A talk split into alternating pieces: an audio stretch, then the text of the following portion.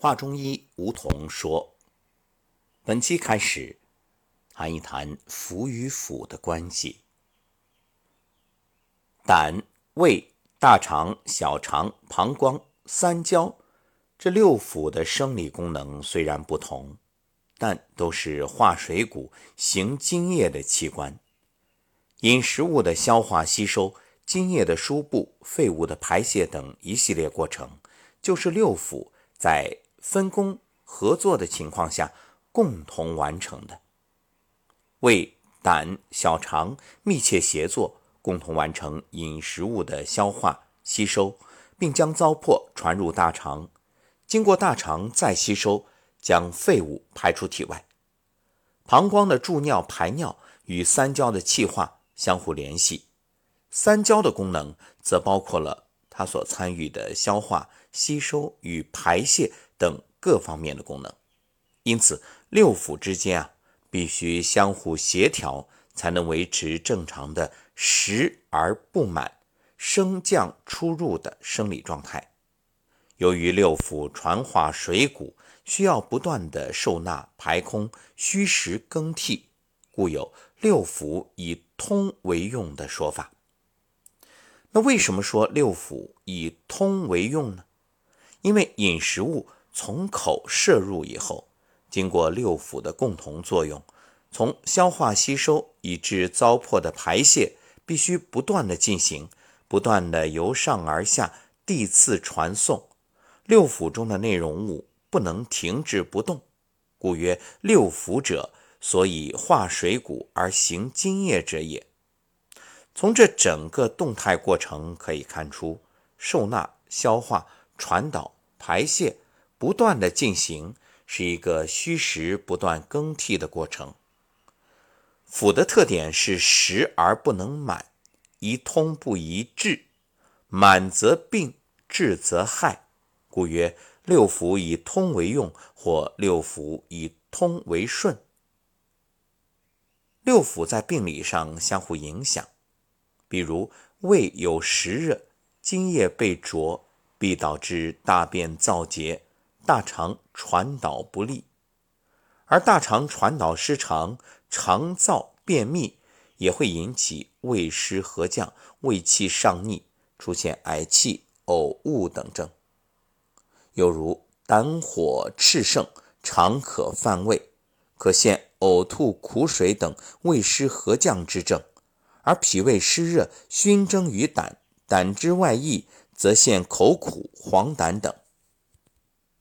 对于六腑病变的治疗，中医又有“腑病以通为补，六腑皆以宣通为宜”的说法。因为六腑病变多表现为传化不通，如经过治疗使六腑通畅了，那么六腑的功能也就恢复常态了。所以说啊，“腑病以通为补”，这里所谓的补，不是用补益药物补脏腑之虚。而是指用通泻药物使六腑以通为顺，那对于腑病而言堪称补。但需要指出，并非所有的腑病均用通泻药物以通其治，只有六腑传化水谷功能发生阻滞，表现为实症时，方能以通为补。否则，比如胃阴不足之串症，又当用甘寒养阴之品。以滋养胃阴，借以恢复其受纳腐熟的生理功能。那么具体来说，六腑该如何养护呢？首先来说，大肠吃的太好伤大肠。注意，这里所说的好是一个双引号，是指你吃的食物啊太过于精细。反而那些粗纤维的食物摄入少，这样形成粪便的时间会变得长，水分大部分被吸收，粪便会变得干燥，排出困难，导致便秘。而且这类人群呢，有个特点就是大鱼大肉吃的太多，所以呢，建议食物当中啊增加白菜。白菜有丰富的粗纤维，可以有效促进肠胃蠕动，帮助肠胃进行消化，防止大便干燥。特别是冬天，可以多吃白菜，缓解便秘。白菜当中啊有丰富的水分，对皮肤有很好的滋养作用。同时，吃白菜能够有效的清热解毒、通利肠胃。像心烦口渴、大便不畅、小便发黄的人都可以多吃白菜。当然，现在其实更简单了，因为大家都通过补充膳食纤维，呃，就可以达到相应的养护大肠的效果。再说膀胱，膀胱啊，最大的杀手是憋尿，憋尿容易患膀胱炎。当然，偶尔一次不用担心，但是如果你是经常处于这种状态，比如开长途车的驾驶员，患膀胱炎的几率就很大。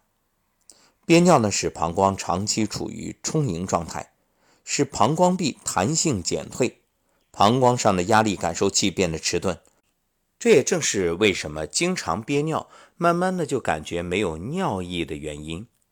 而且这个时候啊，膀胱的收缩力下降。导致排尿后膀胱内残存尿液增多，出现尿潴留，排尿次数减少，代谢废物无法及时排出体外，容易引发膀胱炎甚至膀胱癌。憋尿之后啊，膀胱内压力增高，细菌容易沿着输尿管上行，引起肾盂肾炎。所以养护膀胱最好的方法呢，就是适当的补水。注意啊。这个水也不是说你喝的越多越好，还是要根据自己身体的情况。建议大家最好是少量而多次，这样可以加快毒素的排出。但是睡觉前一小时之内就不要再喝水了。如果夜里被尿憋醒，要及时起床排尿。尿液是人体代谢的最终产物，定期排尿可以减少尿道的细菌感染。所以，如果总是习惯憋尿的话，要注意了。接着说胆，胆最怕什么？最怕你不吃早饭呀。临床的许多胆囊炎、胆囊癌的患者，同时会伴有胆囊结石。有一点是共同的，那就是长期的不吃早餐。经常不吃早餐会导致胆结石等胆道疾病发生，胆囊炎、胆囊癌与胆结石的关系密切，并有日益递增的趋势。经过一夜睡眠，胆囊内存留了很多胆汁。如果你不吃早餐，胆汁会积聚在胆囊当中，逐渐形成结石，造成胆囊代谢紊乱。所以，要想养护好你的胆，当然要按时吃早餐。早晨的七点到九点。辰时胃经当令，这是吃早餐的最佳时间。尤其是对于胆囊息肉和结石患者，那早餐就更重要了。你不吃早餐，晚上分泌的胆汁无法利用，存留在胆囊内，就会刺激胆囊形成胆囊息肉，或者使原来的息肉增大增多。所以早餐啊非常重要。有人会问，那到底吃什么？记住一个原则：吃就比不吃强。所以，早餐无论如何得吃。当然，吃一些富含植物油的食品更好。同时啊，早餐建议喝粥，扁豆山药粥就很好。它同时养胃。扁豆、山药、粳米各一百克，放在一起煮粥。想要养胃，还有一点很重要，保持情绪的平和，避免郁闷的情绪。大家都知道，胃是消化的功能，其实它不仅消化食物，它也消化我们的情绪。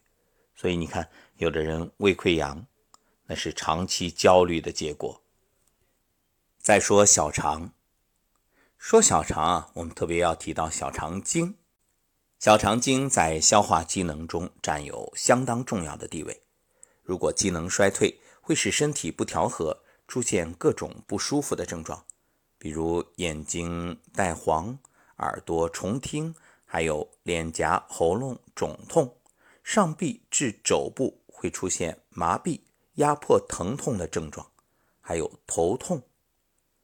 小肠经异常时，压迫后背腰部的小肠腧穴位，会感觉似乎有硬块。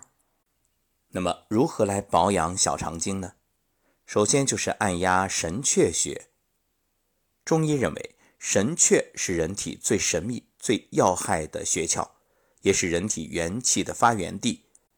通过刺激神阙，能够改善体质，激活先天能量。所以揉腹是很好的方式。揉腹呢，能够把气引到小肠，以改善体质。小肠保养好了，就不愁身体里没有充沛的气血。每天起床之后、睡觉之前坚持做，相当于给自己补血。通过这样的保养，小肠的功能提升，就算是粗茶淡饭也能帮你化生营养。坚持下来，你会发现，慢慢的，你的脸部的线条流畅了，特别是脸颊、太阳穴改变最明显。还有每天按压天枢。或者是敲打天枢，天枢在神阙，也就是肚脐两边三横指的位置。每天啊，按揉或者敲打都可以帮助身体排毒，将肠道的垃圾通通排出去。最彻底的排毒啊，一定是外力施加在器官上，帮助肠道蠕动，将附着在内壁上的毒素变得松软。并且通过你补充的粗纤维，把这些毒素啊排出体外。很多老年人有便秘的情况，那只要经常的按压天枢穴，会发现，哎，逐渐的增加大便的量。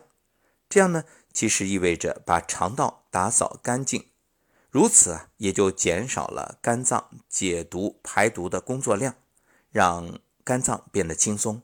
而且慢慢的，血液的毒素也会减少，由此啊，可以让肝脏在轻松之余，帮助你有能力解决脏腑其他方面的问题。所以这就是为什么我们在养生之后会有明眩反应，或者叫排毒反应、排病反应，就是因为你减轻了肝脏的工作量，让它可以再去做点其他事儿，把你以往。没有能力做的，暂时压制住的那些所谓的病啊，给一点一点的化解掉。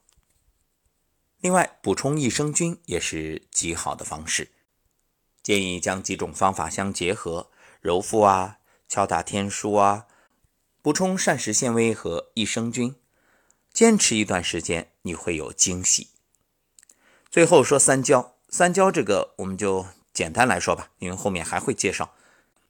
就做一个动作，八段锦当中的双手托天理三焦，坚持。还有提醒，三焦经当令的时间是二十一点到二十三点，这个时间不要运动，不要运动，不要运动。最好啊，到了三焦经当令的亥时，你就做好准备，听听轻音乐。揉揉太阳穴，然后慢慢静心，准备进入甜美的梦乡。要知道，睡眠是养生必不可少的方法之一，因为晚上的二十一点，也就是进入亥时，三焦经当令的这个时间，一直到凌晨的三点，这六个小时是人体。最重要的造血时间段，如果你错过了，那真的是太可惜了，千金不换。要想身体好，建议睡得早。好，感谢收听本期关于中医腑与腑的关系。下一期开始将会与大家分享关于脏与腑的关系。